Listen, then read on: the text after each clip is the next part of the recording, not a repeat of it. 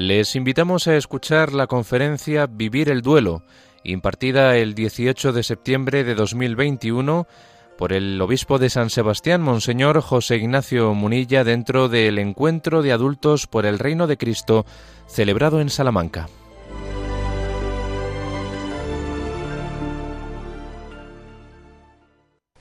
Bueno, eh, me habéis pedido una reflexión ¿no? sobre vivir el duelo y sin perdernos en prolegómenos yendo directamente ¿no? al tema, porque yo creo que es lo mejor que podemos hacer porque el tiempo es oro y este es un tema muy amplio y me parece que conviene aprovecharlo. Pues vivir el duelo, claro, el duelo pues, es un reto muy diferente para las personas dependiendo de muchos factores. Y yo voy a empezar por enumerar esto. Claro, del tipo de lazos que mantenías con la persona difunta. Claro, es que eso, eso condiciona mucho. Imagínate qué duelo tan distinto puede vivir alguien que mantenía con la persona difunta una relación un poco insanamente dependiente. Cuando uno tiene una relación pues, insana, de demasiada dependencia, luego el duelo es tremendo. ¿eh? Qué diferente es eso de que alguien tenga así un amor intenso, pero maduro.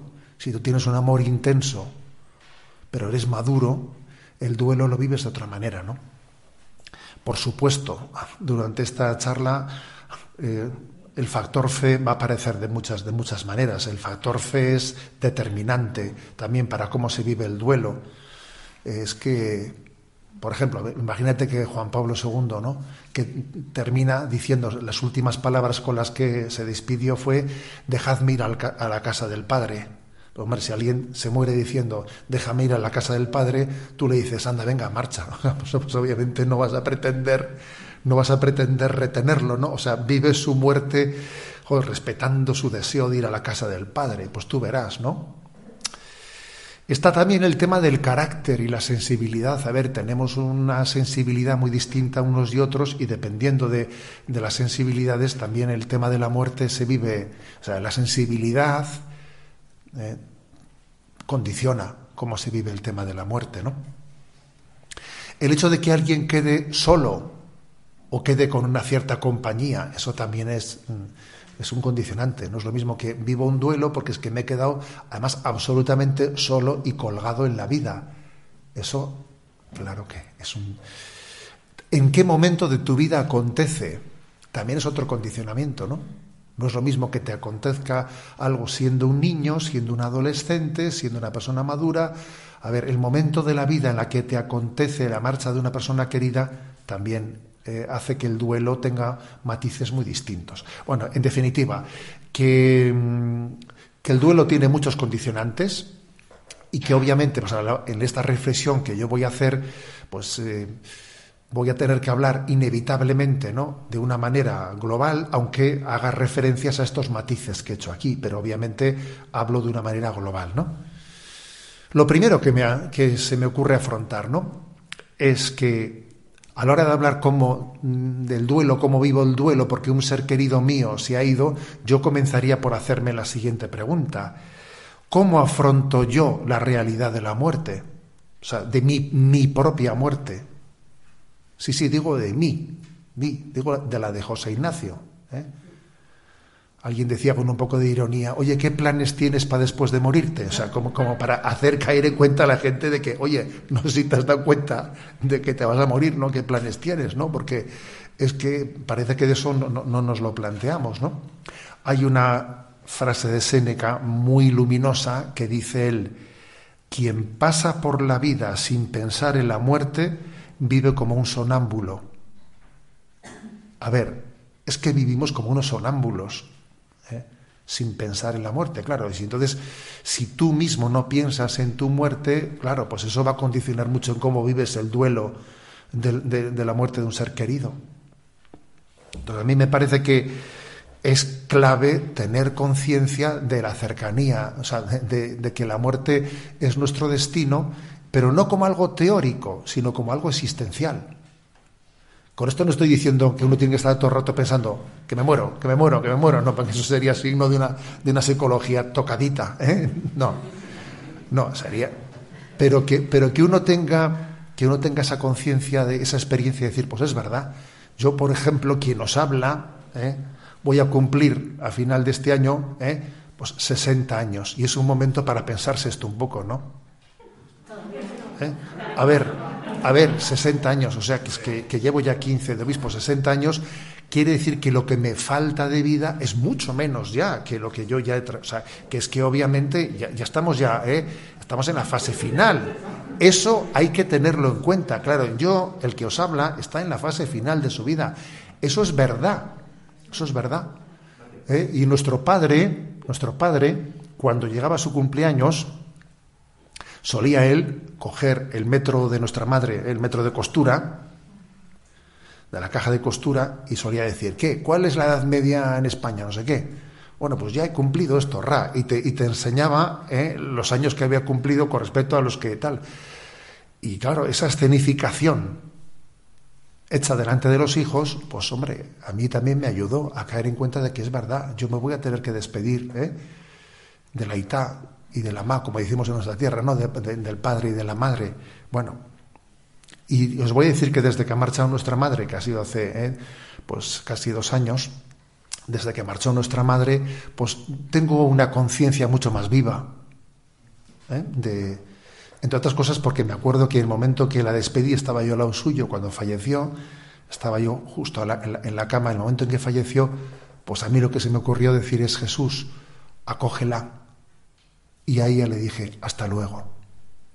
Le dije hasta luego, ¿eh? porque creo que es la, la, gran verdad, ¿no? La gran verdad de que a nuestros seres queridos, claro, es tan distinto decirle a alguien, ay, me separo de ti. A ver, le digo hasta luego. Vamos a decir las cosas, le digo hasta luego. Y además un hasta luego que, vamos, que no es que te sea eterno, ¿eh? o sea, que es que es más próximo de lo que parece. Este tema es clave, porque yo creo que lo que decía Séneca es verdad. O sea, vivimos como sonámbulos, como si eso no fuese a existir. Y es más, aquí hay un montaje de una sociedad frívola, un montaje organizado para vivir de espaldas a esa realidad para que nadie piense en eso. ¿Eh? Pues eso, a los ancianos les mandamos al, viaje del inserso y venga por aquí y venga por ahí, que no me, parece mal, ¿eh? O sea, con esto no me parece mal. No, pero, pero es que está todo montado para que nadie piense en la realidad de la muerte. Aquí está pasando algo, algo parecido, pero con guante blanco, a lo que pasó en los tiempos de la República. No sé si sabéis que los tiempos de la República, cuando comenzaba la persecución religiosa, en España se prohibió que los coches fúnebres, o sea, que pasasen por, por el centro de la ciudad. Porque claro, pasaba un coche fúnebre de una manera procesional, eh, con los cirios encendidos, y entonces a la gente se le estaba tocando la conciencia, ¿entiende? Entonces se prohibió, la República prohibió tal cosa esa escenificación, esa escenificación de, la realidad de la muerte. Claro, hoy en día mm, las cosas son de guante blanco, pero son, ¿eh? Es un consume y calla, es no pienses en ello, jiji jaja, ¿eh? La muerte, la muerte sí, te pones una película y mueren allí, pero, pero a chorro, pero, pero es, eh, eh, es, algo ficticio, algo virtual, ¿sabes? No, no es real. Tú estás viendo gente morir en las películas, pero, pero, ¿eh? pero virtualmente, ¿sabes? Sin que caigáis en cuenta de que, de que nuestra vida pues tiene, tiene ese destino, ¿no? Luego también ha ayudado mucho a, este, a esta frivolidad el hecho de que en el último siglo la Edad Media se ha alargado muchísimo. Se ha alargado muchísimo. En algunos lugares, en los últimos 100 años, se ha duplicado, incluso en algunas naciones, triplicado la edad media de vida. Entonces, claro, eso hace que, tú no veas la, enfermedad tan cercana. El hecho de que también existan muchos medicamentos y cuidados paliativos que hacen que uno se pueda aproximar a la muerte casi sin darse cuenta, también influye en eso. ¿eh? También influye. Claro que, que los cuidados paliativos, etcétera, son una gran ayuda, pero tienen su qué tiene su qué, en el sentido de que alguien puede vivir un poco sin ser consciente como era antes en otro nivel de la, eh, de la proximidad de la, de la muerte. ¿Es tan importante tener conciencia de nuestra condición mortal? ¿Eh? Somos eternos, pero no somos inmortales. ¿eh? El hombre está llamado a la vida eterna, pero es mortal. Esa es una diferenciación importante. Aquí nos hemos olvidado de la vida eterna y nos creemos inmortales. No, pues es justo al revés. O sea, es justo al revés que lo que nuestra cultura propone. Aquí nos hemos olvidado de la vida eterna y nos creemos inmortales. Pues al revés, somos eternos, pero no inmortales. Entonces, tener eso claro es tan, tan, tan determinante. Muchas cosas, muchas dudas, muchos líos mentales se solucionan siendo consciente de que me muero, de que mi vida es transitoria. Pensando en eso se solucionan muchas cosas. Mira, tienes un lío familiar. Entonces te preguntas, oye, ¿y si mañana fuese a morirme yo? Eh, ¿Cómo actuaría hoy? Pues mira, ya con eso ya tienes una ayuda muy grande para discernir en la vida. ¿eh? Pues porque uno, uno en el fondo tiene que actuar pues pensando que podemos marchar en cualquier momento. Y eso te aclara mucho las dudas te aclara mucho las dudas. No, sé qué hacer con esto. ¿Y si, ¿Y si hoy fuese mi último día, qué? Pues esto me ayuda mucho. Mira, tira para aquí. Las cosas hay que hacerlas como si, como si las estuviese haciendo ante... ante ¿eh? Vive como si fuese hoy tu primer día, como si fuese el último día, como si fuese el único día, ¿sabes? Y no te engañes a ti mismo. ¿eh? Esta inconsciencia de vivir no frívolamente como si sonámbulo, como decía Séneca, sonámbulo, provoca pues en reacciones muy diferentes ante la muerte. A veces se quiere ignorar y a veces uno se rompe ante la muerte, puede ser un choque durísimo, de repente abrir los ojos ante esa realidad, porque la vida se ha planteado como un engaño. Y a veces le seguimos el juego al engaño y sabemos ¿eh? que, es, que es una mentira, pero le seguimos el juego a la mentira. Obviamente hay que vivir en verdad, hay que salir del engaño. A mí siempre me llamó la atención que las famosas coplas por la muerte de su padre, ¿os acordáis de Jorge Manrique? Esas famosas coplas. Es curioso que, al, que con motivo de la muerte del padre, Jorge Manrique en, esa, en, ese, en esas coplas em, llama a caer en cuenta de una verdad, que la sabemos en teoría, pero es que nos olvidamos de ella, ¿no? Recuerde el alma dormida, fíjate, dice dormida, sonámbulo, ¿eh? Recuerde el alma dormida, avive el seso y despierte, contemplando cómo se pasa la vida, cómo se viene la muerte, tan callando, cuán presto se va, el placer, como después de acordado da dolor, como a nuestro parecer cualquier tiempo pasado fue mejor. Eh, son coplas que las, eh, de, jovencitos las escuchamos, ¿no? Nuestras vidas son los ríos que van a parar al mar, que es el morir. Allí van los señoríos, derechos a se acabar y consumir allí los ríos caudalosos, allí los otros medianos y más chicos, y llegados son iguales los que viven por sus manos y los ricos. Bueno, Coplas por la, por la muerte de su padre es, parece que es una llamada a despertar del, del letargo, vive en verdad, vive en verdad, ¿no? Esta vida es breve, dice Santa Teresa de Jesús, es una mala noche, una mala posada. A ver, la vida es breve, ¿no? ¿Es normal tener cierto miedo a la muerte? Sí, es normal, ¿eh? porque tenemos un instinto de supervivencia y en ese instinto de supervivencia tener una cierta ¿eh? miedo a lo desconocido, etcétera, es normal, no hay que asustarse de eso. Eh, no hay ahí también depende mucho de las sensibilidades a las que, a las que me he referido antes. La persona que es muy sensible, aquel que que es pues, todo terreno, me explico, que es de los que no se come mucho la cabeza, pues eh, posiblemente tenga menos, ese miedo natural no lo sienta. Aquí la sensibilidad puede eh, hacer que alguien le tenga más miedo, más respeto. Tener un cierto miedo a la muerte supone no tener fe. Pues no, yo no, diría eso. No diría eso. No hay que confundir la fe con la sensibilidad. ¿eh? Pero obviamente lo, aquí lo importante no es mm, tener, sentir miedo, no sentir miedo, ¿no? sino carecer de fe. ¿eh? carecer de fe para, afrontar ese momento. Por eso vamos a hablar de la vivencia, desde la vivencia de la fe, ¿no? de, lo, que es, lo que es la muerte y cómo vivir el duelo, ¿eh? que es el título de, de esta reflexión, vivir el duelo. Bueno, sabemos que Dios nos ha dado un deseo de felicidad. Eso está inscrito en nuestro ADN, un deseo de felicidad.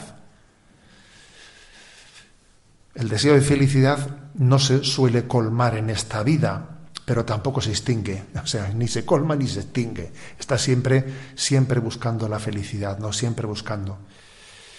Y el hecho de que en esta vida estemos de paso, eso no quiere decir que tengamos que pasar de las cosas de esta vida, ¿eh? Sino que tenemos que pasar haciendo el bien y buscando la felicidad en la medida que, que en esta vida podemos encontrarla porque para eso nos ha creado Dios. ¿eh?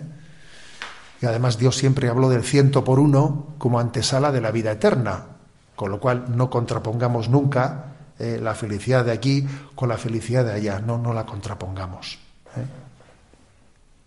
Pero es verdad que ese deseo de felicidad que llevamos no inscrito en nuestra alma, solamente se va a ver plenamente colmado en el cielo.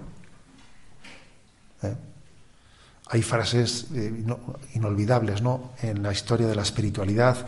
Por ejemplo, lo que, Santa, lo que la Virgen María le dice en Lourdes a Santa Bernadette, que le dice una famosa frase, no te prometo ¿eh? hacerte plenamente feliz en esta vida, pero sí en la otra, sí en la otra.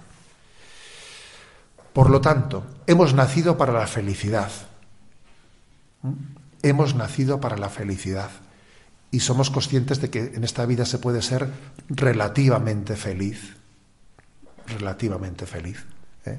dependiendo de muchas cosas, pero que la, que la felicidad definitiva eh, solamente la, podemos tener viviendo en Dios, ¿eh? viviendo en la vida eterna. Con lo cual, la gran petición, quisiera poner toda la fuerza en esto, la gran petición que tenemos que dirigirle a Dios en esta vida es que toda la familia nos reunamos en el cielo. Yo recuerdo que, que, bueno, que de niño ah, recibí eso de mis padres, que la familia reza unida y que cuando rezábamos, pues nuestros padres, eh, nuestro padre cogía y decía, para que toda la familia nos juntemos en el cielo.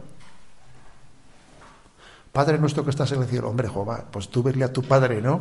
Hacer esa afirmación potente, ¿no? De que, a ver, yo aquí, Dios me, Dios me ha dado el don de ser padre, pero no solo para salvarme yo, sino para, ¿eh?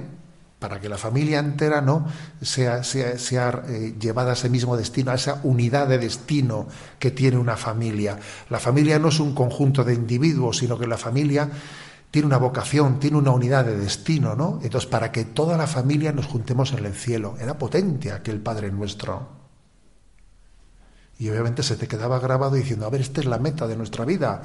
Esta es la meta. Mi meta es la eternidad. ¿Eh? Es tan diferente, ¿no? Eh, percibir la muerte. Dice, en el Evangelio hay imágenes diversas sobre la muerte. Una de ellas es la del ladrón. Si supiera el dueño de la casa a qué hora viene el ladrón por la noche, pero claro, es tan distinto ver la muerte como un ladrón a verla como el esposo o la esposa, como aquellas vírgenes encendidas que estaban con las lámparas encendidas esperando la llegada del esposo, para que eh, apenas entraba y se cerraban las puertas entrasen con él. Hombre, es tan distinto percibir la, la muerte como un ladrón o como tu desposorio último, bueno, menuda diferencia, ¿no? Menuda diferencia de imagen.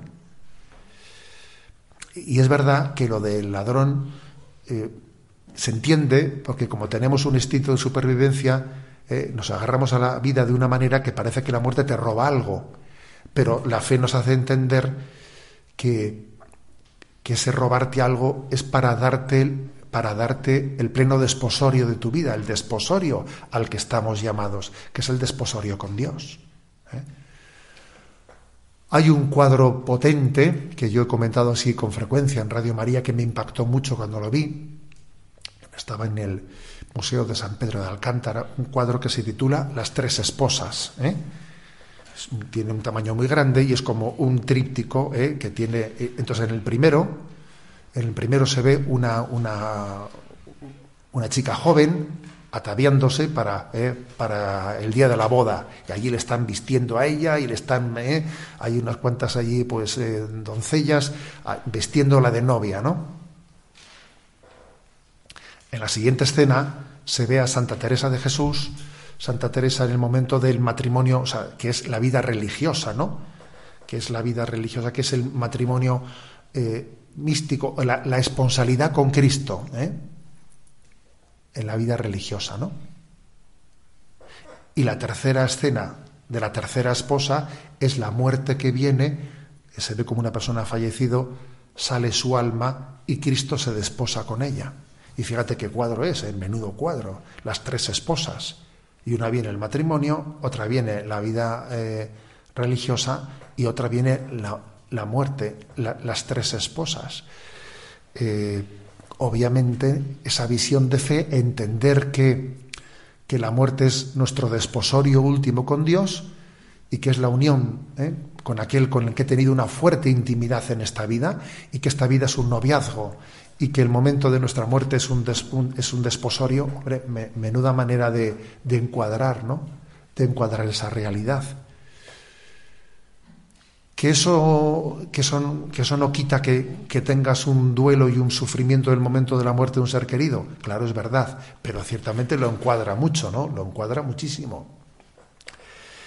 Es muy importante el, nuestro conocimiento sobre el más allá, sobre la vida tras la muerte. Es muy importante. Eso que se dice ¿no? en la teología católica de los novísimos. Los novísimos era el nombre que se les daba al hablar de cielo, infierno y purgatorio, de lo cual hoy en día hablamos muy poco. ¿Eh? Tenemos que reconocer que hablamos muy poco. Incluso creo que la predicación de la vida de la Iglesia tenemos una carencia grande. ¿eh? pues porque bueno pues que es mucho más fácil hablar de unos eh, temas así morales de más horizontales no pero es una gran carencia esa predicación. En la encíclica Spe Salvi Benedicto XVI hizo una afirmación que bien es verdad que él la dice que él dice que lo dice a título personal como opinión personal que por lo tanto no lo dice como un magisterio de la Iglesia, pero es verdad que lo dice el Papa, ¿no? Entonces, obviamente lo dice en una encíclica, pero es verdad que él dice, esto es una opinión personal. Él dice en Spe Salvi que a su juicio, a su parecer, eh, cuál será el destino mayoritario de, eh, de, los hombres después de la muerte. Y dice él, eh, para que un alma esté plenamente preparada, ¿no? Para la visión de Dios, para gozar de Dios, el momento de su muerte requiere tener pues una purificación, una purificación de su vida, de sus pecados, estar preparado, estar suficientemente purificado para, la, para gozar de Dios, ¿no? Y dice cosa que no es tan fácil y darla por supuesta porque somos pecadores y, se nos ha pegado mucho polvo del camino, eso eh, dicho, eh, dicho de una manera suave, ¿eh? por no decir de una manera un poco más gorda, ¿no? ¿Eh? Porque obviamente en esta vida nos, contaminamos mucho, ¿no? Dice, para recibir la condenación eterna, para que alguien se aparte eh, eternamente de Dios, se requiere un grado de, de rechazo explícito, de maldad y de rechazo explícito de, del amor de Dios que no es tan fácil suponer que exista esa maldad en una, ¿eh? en una parte mayoritaria de, las personas que mueren, ¿no? Entonces dice él que él piensa, que opina, que un destino mayoritario después de esta vida será el del estado de, estado de purificación, ¿eh? de purificación en mayor o menor medida en la medida en que necesitamos purificarnos, Dios tiene la, inmensa misericordia, el purgatorio es todavía una expresión más de la misericordia de Dios, que más allá de la muerte te da, eh, te pone la posibilidad ¿no? de, completar una purificación que tú no has, no sido suficientemente eh, responsable de llevar adelante a, a, cabo en esta vida, ¿no?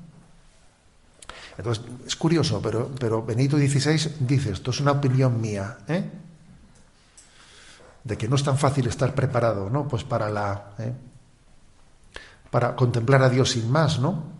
Estar preparado para la vida eterna, ni también la maldad absoluta del rechazo de Dios, pues hombre, quiera Dios que no sea el estado eh, de, la mayoría, ¿no? Y dice, y entonces en, entonces en esta, ¿esto qué supone? Pues que tiene que existir, que tenemos que darle importancia a la comunión de los santos y a la comunión, a nuestra relación con los seres difuntos, con los seres queridos difuntos. A ver, que es que a veces no, el duelo, el duelo a veces deberíamos de encauzarlo. Alguien está sufriendo, sufriendo, sufriendo porque un ser querido ha marchado. A ver, eh, ese dolor que tienes, ese, dolor que tienes, encáuzalo. Lo que tienes que hacer es eh, pues, en la, eh, pues en la suposición de que él necesite una, una purificación, ¿no? Para poder llegar a ver el rostro de Dios, ten con él esa relación. Y dice Benedicto XVI en Espesalvi, se puede dar a las almas de los difuntos consuelo y alivio por medio de la Eucaristía, la oración y la limosna. Fíjate qué afirmación, ¿eh? está sufriendo por, por el, la muerte de un ser querido, dice, se puede dar a las almas de los fieles difuntos consuelo y alivio por medio de la Eucaristía, la oración y la limosna. No estés sufriendo únicamente, o sea, dales ese consuelo y recibe de ellos el consuelo. Y continúa ¿no? en la encíclica, que el amor pueda llegar hasta el más allá, el amor puede llegar hasta el más allá. La muerte no, es, no, hace, no establece una frontera para que el amor de aquí a allí no pueda llegar y el amor de allá a allí no pueda llegar. Eso no es verdad. Existe, el amor pasa la frontera de la muerte. ¿Mm? Ahí es posible un recíproco, un recíproco dar y recibir. Estoy leyendo la encíclica, ¿eh? En el que estamos unidos unos con otros con vínculos de afecto más allá del confín de la muerte. Tenemos esos vínculos. Ha sido una convicción fundamental del cristiano en todos los siglos, ¿eh? que existe esta experiencia consoladora, de que yo amo a mis seres queridos, de que ofrezco mi, mi oración, la Eucaristía, mis sacrificios por ellos y que recibo de ellos también esa intercesión que tienen delante de Dios. Las almas del purgatorio pueden interceder por nosotros.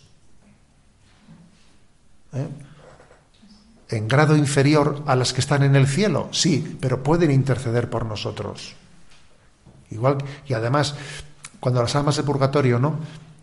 Han recibido el gran consuelo de, de, tener parte de su purificación, ¿no? Pues por nuestra oración, etcétera, no digamos nada, pues cuando se ofrecen una indulgencia parcial o plenaria por ellas, obviamente ellas se sienten en deuda hacia nosotros porque hayamos tenido esa gran misericordia hacia ellos, de que en el misterio de la comunión de los santos hemos rezado por ellos y se vuelcan en nosotros, en orar por nosotros, en interceder por nosotros delante de Dios. ¿eh? Me parece potentísimo, ¿no? Esto que dice Benedicto XVI en Espesalvi.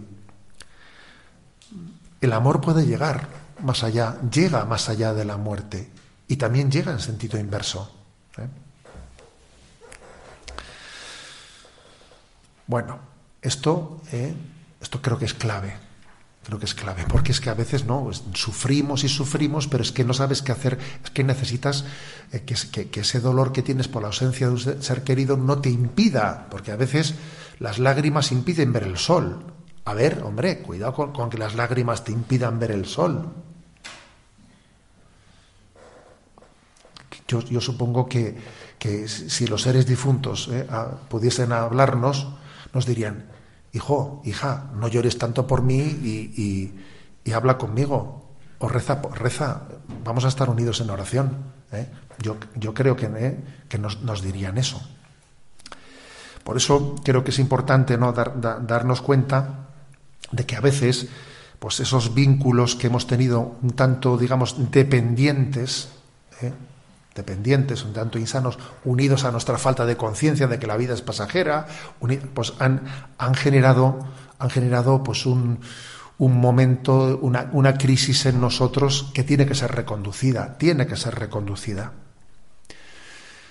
Claro, alguien podría hacer una, una, pregunta. ¿Es que es posible amar sin apegarse? A ver, no es tan fácil, ¿eh? no es tan fácil porque el amor eh, genera unos lazos y esos lazos pues tienen un cierto apego, ¿sabes? O sea, no quiero yo aquí eh, hacer una visión antropológica eh, idealista, amor sin apego. A ver, tú amas y ¿eh? tú amas y, y te apegas. A ver, Jesús lloró, ¿eh? La muerte de Lázaro. Entonces no es decir, no, pues el que tiene fe no llora. A ver, no, eso no es verdad. No es verdad, porque tenemos afectos, tenemos sentimientos, y entonces es normal que el amor genere, genere un apego, ¿no? Pero obviamente eso también tiene que ser eh, educado, modelado y encauzado. Tú no puedes darle a ese apego, pretender que sea como eh, el dato principal. No, el dato principal no puede ser. O sea, a ver, ya sabemos que se genera un apego afectivo, pero que te gustaría que esa persona estuviese siempre junto a ti al lado tuyo, pero de eso no puedes hacer el dato fundamental. Hay que tener, eh, hay que tener cuidado de compensar la emotividad con la racionalidad. ¿Eh? La emotividad con la racionalidad.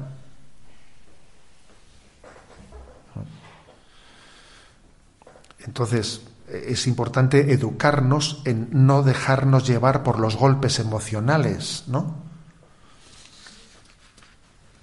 Y, y obviamente, ¿no? Cuando, cuando uno ya tiene ese, ha tenido unas relaciones demasiado dependientes y ya, claro, eso ya es inevitable, porque ya soy a, toro pasado, pues eso ya es inevitable, que he tenido unas relaciones demasiado dependientes y entonces tengo un duelo, pues un poco dramático. ¿Qué hace en ese caso? Pues mira, por lo menos reconocerlo, descubrirlo, percatarse de ello, identificarlo y ofrecerlo. Porque por lo menos, ¿sabes? Ser consciente del origen de un problema, no voy a decir que lo elimine, pero sí que lo redimensiona. Oye, pues mira, pues tengo uno, tengo, estoy sufriendo, me, o sea, estoy, eh, me sangra el corazón porque también igual he vivido, ¿no? Pues una serie, una relación muy dependiente, pero mira, Señor, lo, reconozco, lo identifico, te lo ofrezco, te lo ofrezco por Él, el sufrimiento de mi corazón, lo ofrezco y tiro adelante caminando, no me, quedo atrapado, ¿no? No me quedo atrapado. Pero está claro, ¿no? Que, que la clave es, el, que la, clave es el, pues el diálogo, o sea, la relación de madurez. La relación de madurez con los seres queridos te permite luego vivir el duelo de otra manera. Hay una página de la espiritualidad maravillosa, preciosa, que solemos leer en el oficio de lectura el día de Santa Mónica, que igual eh, os suena, que es, en ese diálogo en el que eh, San Agustín cuenta en el libro de las confesiones cómo fue el momento de la despedida eh, con su madre. ¿no? Lo voy a leer porque es impresionante. Dice, cuando ya se acercaba el día de su muerte, este libro de las confesiones de San Agustín, hablando de la muerte de, de Mónica. Cuando ya se acercaba el día de su muerte, día por ti conocido y que nosotros ignorábamos, se lo dice a Dios, sucedió por tus ocultos designios, como lo creo firmemente, que nos encontrábamos ella y yo solos, apoyados en una ventana que daba al jardín interior de la casa donde nos hospedábamos, allí en Ostia Tiberina, donde apartados de la multitud nos rehacíamos de la fatiga del largo viaje, próximos a embarcarnos. Hablábamos pues los dos solos, muy dulcemente, y olvidando lo que queda atrás y lanzándonos hacia lo que veíamos por delante, nos preguntábamos, ante la verdad presente que eres tú, Dios mío, ¿cómo sería la vida eterna de los santos, aquella que ni el ojo vio, ni el oído oyó, ni el hombre puede pensar, la madre y el hijo, hablaban de cómo sería el después de la muerte.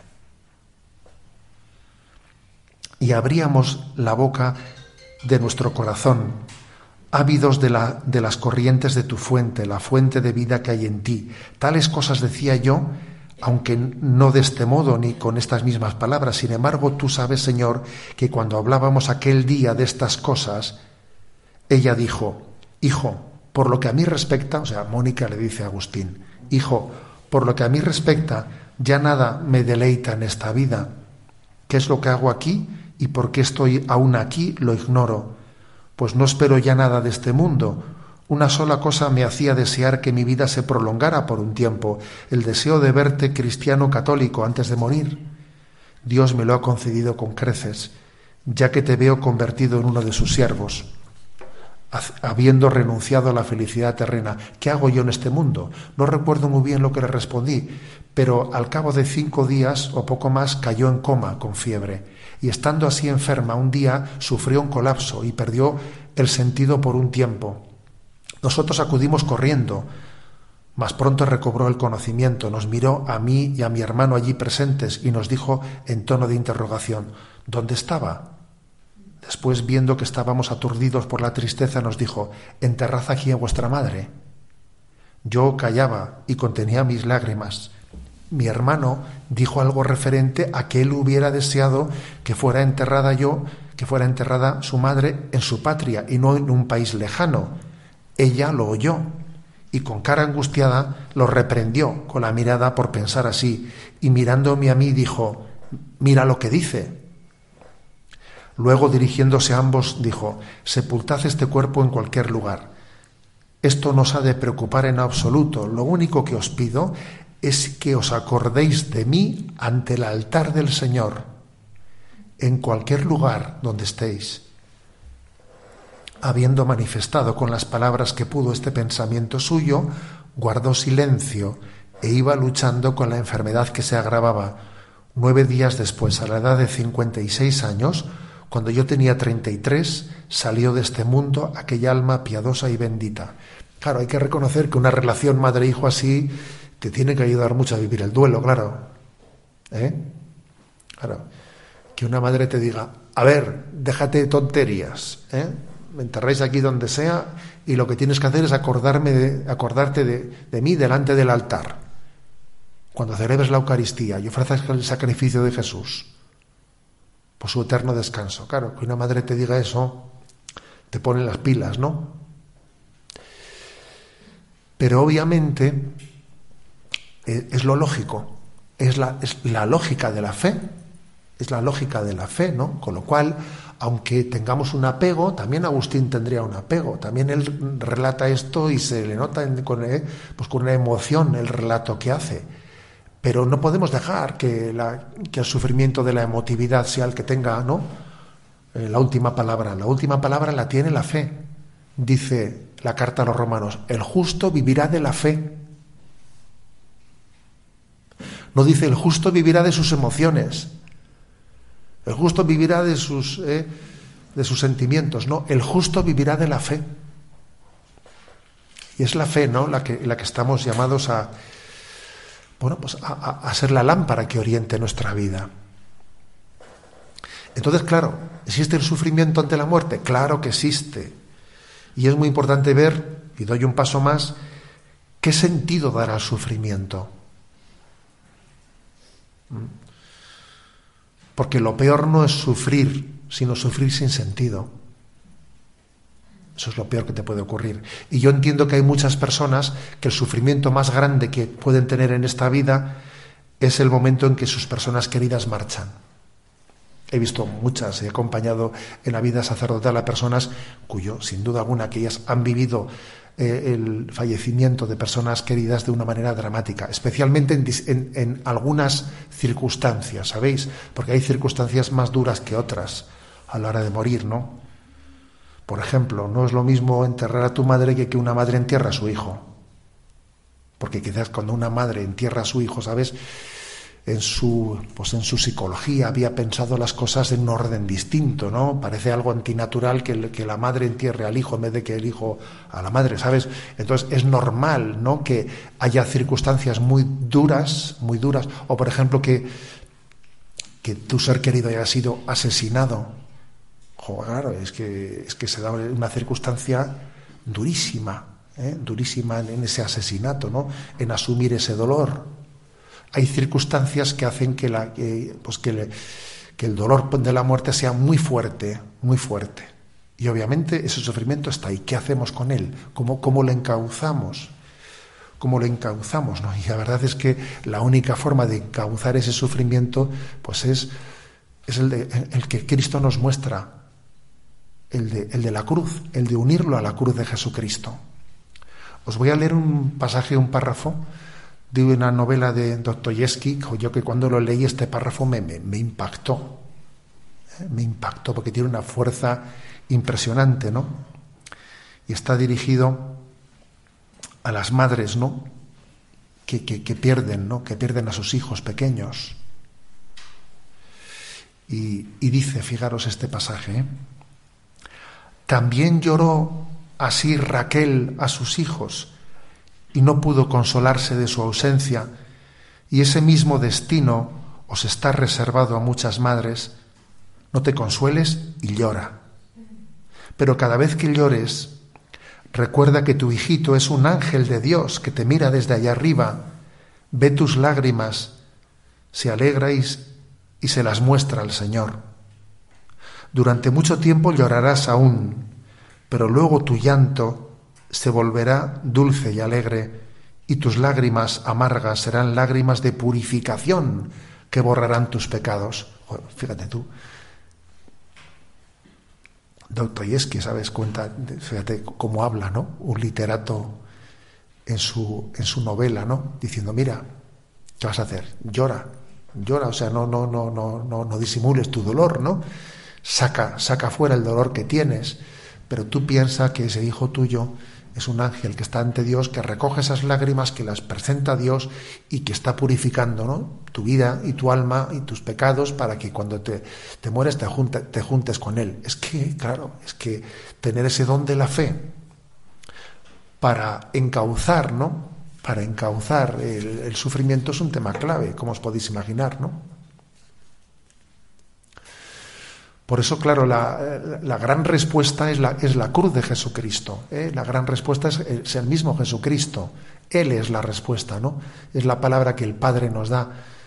Porque Él, él ha venido no pues a, establecer ese puente entre la eternidad y esta vida, y esta vida temporal.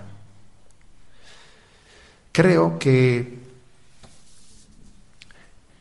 cuando uno eh, dice, ¿qué hago con el dolor? ¿Qué hago con el sufrimiento? ¿no? ¿Sabéis lo que os digo? Que yo creo que una cosa que hay que hacer es ejercer el ¿Quieres, ¿Quieres que te consuelen a ti? Ejerce tú el ministerio de la consolación con los que están viviendo el duelo.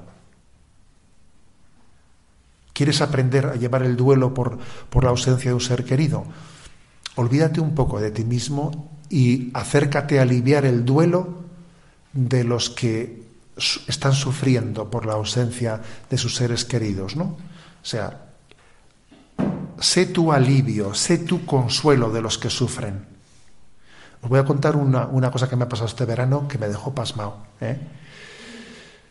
Conocí ¿no? a una familia en la que también aconteció, ¿no? Pues igual, igual en este caso lo, algunos lo conoceréis, porque claro, es un caso muy público, ¿no? Pues una familia de Madrid que pues no sé si fue uno de, uno de estos países de los Emiratos Árabes, pues tuvieron pues una estaban allí la familia y junto al hotel había un sitio en el que habían dejado los niños, hubo un incendio y tres de sus niños pequeños murieron allí quemados, ¿sabes? Claro, tenían cuatro niños y de los cuatro tres murieron quemados en el incendio. Madre mía. Claro que es eso tremendo, ¿eh? Luego, posteriormente, esta, esta familia ha tenido tres, tres hijos más. ¿eh? Pero aquí, en, aquel momento, de los cuatro hijos, tres murieron, eran pequeñitos en el incendio. Y cuando llegaron, vieron que. Entonces, este hombre, esta familia, eh, claro, pues vivieron ese duelo y tuvieron el don, el don de la, de, la consolación de la fe. Tuvieron la consolación de, de entender que esos niños les esperaban en el cielo que eran como la punta de lanza de la familia, recibieron esa consolación, ¿no? Y me los encontré este verano, ¿no? Ahí en San Sebastián, que estaban unos días de verano. Entonces, cuando nos fuimos a despedir, aquel, aquel padre me cogió aparte, ¿sabes? Y me dio su tarjeta y me dijo, mire, usted como obispo se, puede encontrar con, muchos casos muy dramáticos que a veces pues, pueden ocurrir, pues, pues de la muerte de, unos hijos, etcétera, y tal. Y dije, mire, yo quiero, que, quiero decirle que yo siento la, la vocación a consolar a quien viva ese momento como a mí me consolaron. ¿eh? Y puede usted llamarme, que yo no tengo problema en dejar el trabajo, en venir, en ir, yo estaría encantado de, que si ocurriese algún caso de estos, usted, si usted cree que, alguien pudiese, podría ser consolado por la experiencia de que, pues claro, es muy distinto, ¿sabes? Es muy distinto intentar consolar a una persona que ha perdido a un niño, pues sin, sin haber pasado por esa experiencia que diciendo, este ha perdido tres niños en un incendio. Es que, claro, te está hablando alguien que, que, que de alguna manera no sé, le escuchas con una con, con un respeto diferente, ¿no? Al que te predica desde la teoría. Y me dejó esa tarjeta, fíjate. ¿eh? Me dejó esa tarjeta. Y, y también os voy a decir que conocí a otra persona, ¿eh? a otra persona que también había, ¿eh? había perdido, ¿no? Pues a su, a su hija también en otro de estos eh, accidentes que fue bastante conocido en Madrid, que si subían en un ascensor y se abrió el suelo y se cayó y tal, tú, fíjate, ¿no? ¿Eh? Tú fíjate que, que, dramón, ¿no? Vivir, vivir ese momento, ¿no? Y me contaban los padres, tuve la ocasión eh, también de cenar un, pues, cenar un día con ellos, ¿no? Me contaron los padres, pues, cómo, bueno, pues el don de la fe les, les, consoló, ¿no? Porque también ellos, para ellos era, era pues, el montarse en ese ascensor una vez arreglado para subir a su casa, ¿sabes? ¿No? Porque tú también tienes que vivir, bueno, en este ascensor pasó esto y ahora yo me voy a, me voy a montar en este ascensor para subir y bajar a casa. A ver, hay que, hay, que abordar eso, ¿sabes? Alguno diría, yo no puedo, ¿sabes? Me cambio de casa, ¿eh? ¿sabes? ¿Eh? Y fíjate, me contó el día que fueron con un amigo sacerdote a ese lugar, ¿no? Y que a, ese ascensor le pusieron el nombre de Puerta del Cielo. Yo dije, yo dije, madre mía. Yo dije, madre mía, ¿sabes? Yo dije, yo dije, jo, qué potencia, ¿eh? qué potencia tiene la fe, ¿sabes? Y, y me decía el padre que, que, a él la consolación eh, le llegó en un momento en el que él dijo, bueno, yo quisiera tener a mi, hija aquí, ¿no? Imagínate, imagínate que yo a esa hija la eh, pudiese traerla, ¿no? ¿Y qué me diría? Eh, y fíjate, dice que él entendió que su hija le diría, pero papá, por Dios, ¿cómo me has hecho esto? A ver, papá, pero hombre, estas cosas no se hacen, ¿no? ¿Tú no quieres mi felicidad o qué? Entonces dice que él se dio cuenta de eso y dijo, ¿a dónde voy yo? Yo, yo he traído una hija para la felicidad plena, ¿no? Entonces, ¿qué? ¿Eh? Bueno, obviamente, obviamente esa consolación requiere una fe, una fe viva, pero requiere una batalla interior, ¿sabes? Porque claro, yo estoy contando esto en el capítulo final, pero hasta llegar al capítulo final ahí habrá habido una, una lucha y una batalla interior de no veas tú. ¿Eh? Contarlo desde, desde el capítulo final es muy hermoso. Pero obviamente ha habido una lucha interior de no, ¿eh? que por el camino ha habido batalla, batalla, ¿eh? la batalla por, la esperanza, ¿no? Pero esa batalla hay que darla, hay que darla, no te puedes quedar, no te puedes quedar por el camino, pues como, como decía Dostoyevsky, ¿no? En, ese, en, ese, en, esa frase tan impresionante, ¿no? No te consueles y llora, pero cada vez que llores, recuerda que tu hijito es un ángel, que te mira desde allá arriba, que ve tus lágrimas y que se las muestra ante el Señor. Durante un tiempo llorarás, pero luego tu llanto se volverá dulce y alegre, y tus lágrimas amargas serán lágrimas de purificación que borrarán tus pecados. ¿no? Es que es que la fe cristiana no, nos llena de esperanza ¿no? y, nos, enseña a abordar ¿no? pues un momento tan clave de la vida.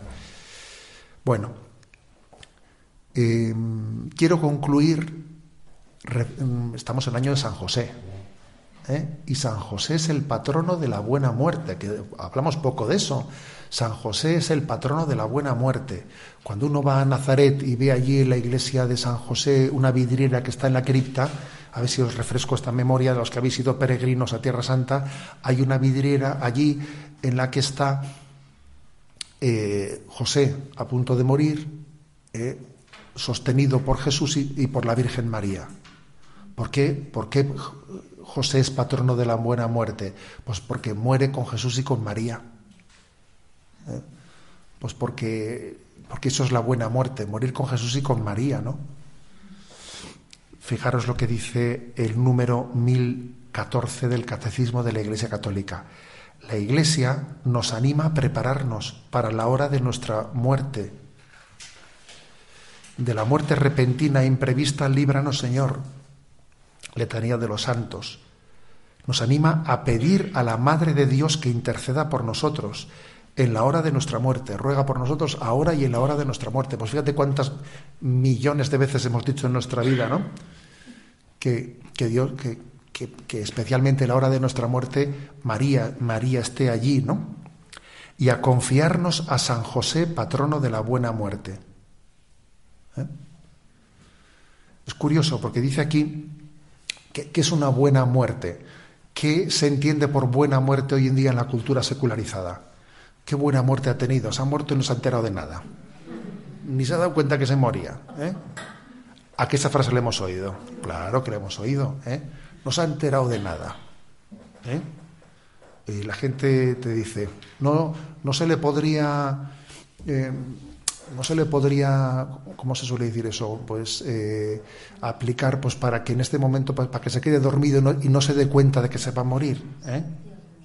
Sedar, eso es. No se le podría sedar para que no se dé cuenta que se va a morir. Hombre, Sedar será si tiene una, eh, unos dolores que no puede sobrellevarlos con... Entonces hay un motivo para sedar, pero sedar para que no se dé cuenta de que va a morir. ¿Pero qué es esto? Estamos ocultando, ocultando la realidad. Hoy en día se seda sin, sin la razón de tener que aplacar un sufrimiento, sino muchas veces para, para, para que no piense, para que no se dé cuenta que va a morir. Pero hombre, pero hombre, si, a uno le toca morir de una muerte repentina, Dios te asistirá, porque es que puede ocurrir ¿eh? perfectamente, ¿no? Pero hacer de eso tu ideal, a ver, hombre, hombre, tú procura vivir las cosas con conciencia, preparándote a ellas, ¿no? Preparándote a ellas. No hace, no hace poco me dijo una persona, me vino a visitar y me dijo, bueno, me, han dado un diagnóstico de, de, un plazo de vida corto, con un cáncer que es muy agresivo, ¿no?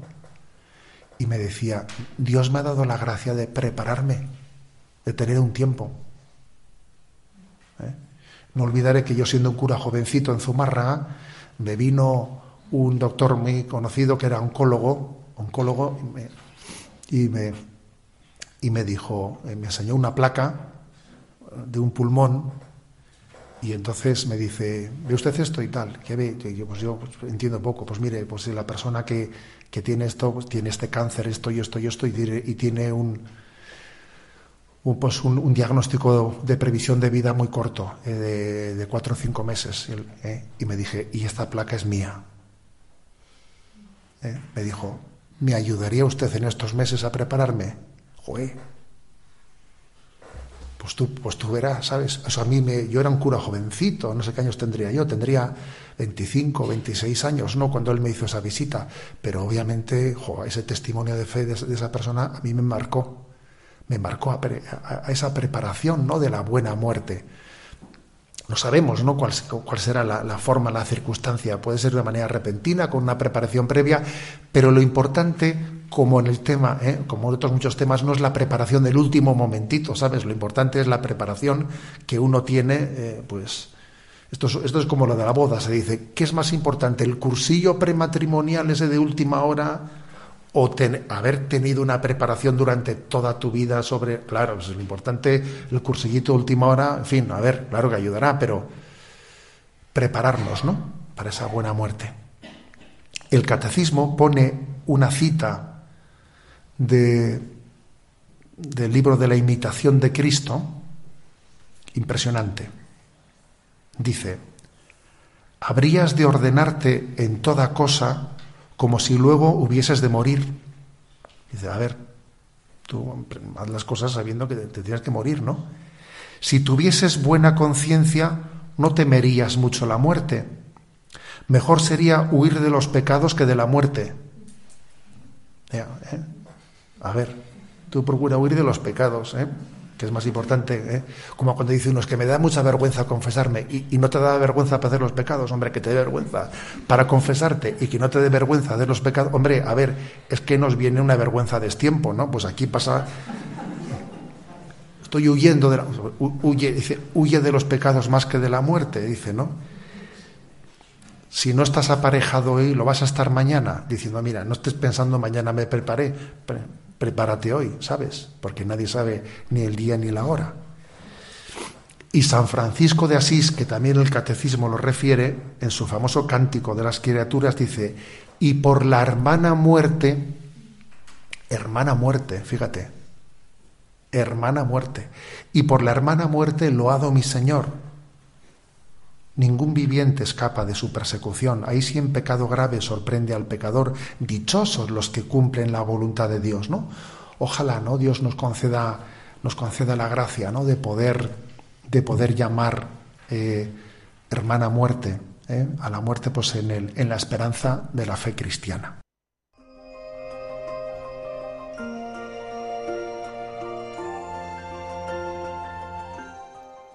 Les acabamos de ofrecer la conferencia Vivir el Duelo, impartida el 18 de septiembre de 2021 por el obispo de San Sebastián, Monseñor José Ignacio Munilla, en el marco del encuentro de adultos por el Reino de Cristo, celebrado en la ciudad de Salamanca.